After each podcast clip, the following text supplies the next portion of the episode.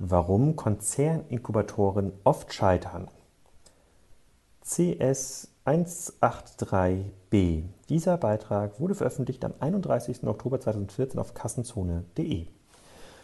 In Stanford wird gerade ein viel beachteter Kurs zum Thema How to Start a Startup angeboten. Sam Altman, der Geschäftsführer des wohl weltweit führenden Firmeninkubators Y Combinator, hat die erste Liga des Silicon Valley Firmengründer davon überzeugt, im Rahmen seiner Vorlesungsreihe ihre Gründererfahrung zu teilen. Alle Vorlesungen sind frei auf YouTube verfügbar und in der Gründerszene werden wöchentlich die neuesten Erkenntnisse dazu gesammelt. Wer am Wochenende noch nichts vorhat, kann sich die ersten 8, 45 Minuten Vorlesung anschauen. Ich habe die Qualität vollkommen unterschätzt. Statt belanglosem Startup-Blabla werden in der Tat die wichtigsten Startup-Learnings von Y Combinator offengelegt und auch diskutiert. Bei 700 gestarteten Firmen ist die Datenbasis für so einen Kurs natürlich ideal.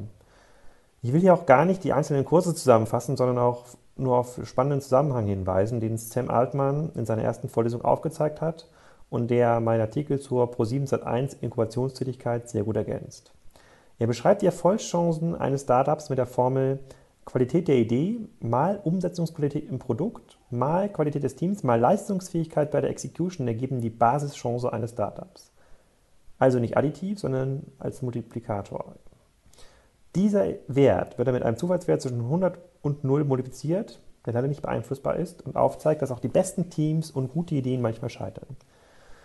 Er geht dann in der Vorlesung auf jeden einzelnen Faktor ein und betont vor allem den Faktor Produkt. Auch in den Folgekursen wird gefühlt alle 10 Minuten gesagt, dass die Umsetzungsqualität des Produkts der mit Abstand kritischste Faktor ist.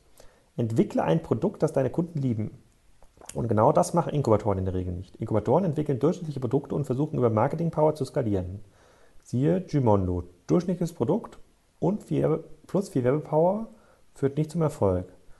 Nach einer Zeit wird das Produkt eingestellt. Altman plädiert dafür, genau andersrum, andersherum vorzugehen und so lange zu entwickeln, bis man ein Produkt hat, das von den Kunden geliebt wird. Das führt dann in der Theorie zu einem exponentiellen und profitablen Wachstum. Dafür gab es ein ganz, nettes Chart, was Sam Altman gezeigt hat. Auf der Y-Achse sind die Anzahl der Nutzer und auf der X-Achse wird die sozusagen die Intensity of Like, also die, hm, wie übersetzt man das dann am besten, also wie doll die Nutzer das mögen, abgebildet. Es gibt eine graue Kurve, die fängt ganz am Anfang an. Ganz, ganz, ganz, ganz, ganz viele Nutzer mögen das zum Start. Und dann sozusagen fällt ja die Intensity of Like ab. Bedeutet, wenn man es vielen Nutzern zum Start recht macht, ist die Wahrscheinlichkeit gering, dass man sehr, sehr, sehr, sehr viele Nutzer zum Ende hin hat. Wenn man aber nur sehr wenig, aber extrem loyale Nutzer am Anfang gewinnt und das Produkt um diese herum baut und weiterentwickelt, ist die Chance sehr groß, dass man später eine riesige, treue Gefolgschaft hat. So, ich hoffe, ich habe das richtig erklärt und im Podcast kommt das auch super rüber.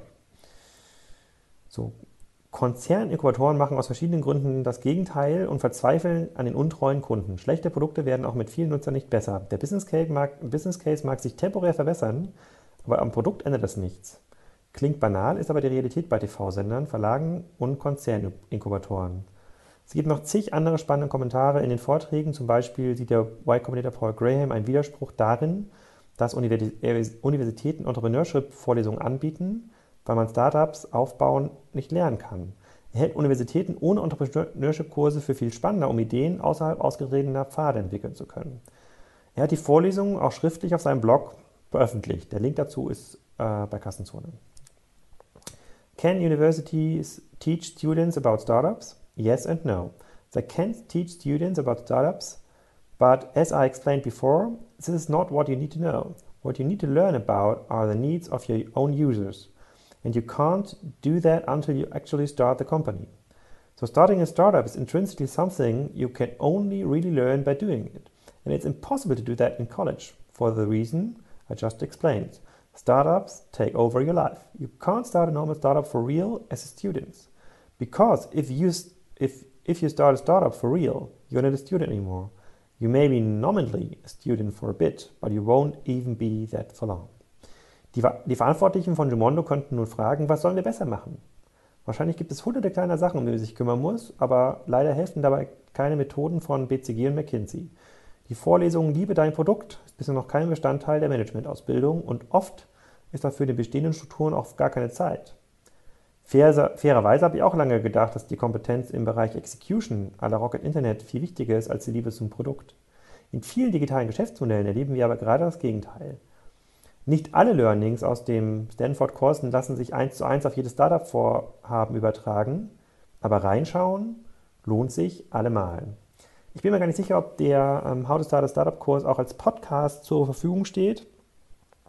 Das wäre natürlich extrem interessant, weil dort gar nicht so viel mit Folien gearbeitet wurde.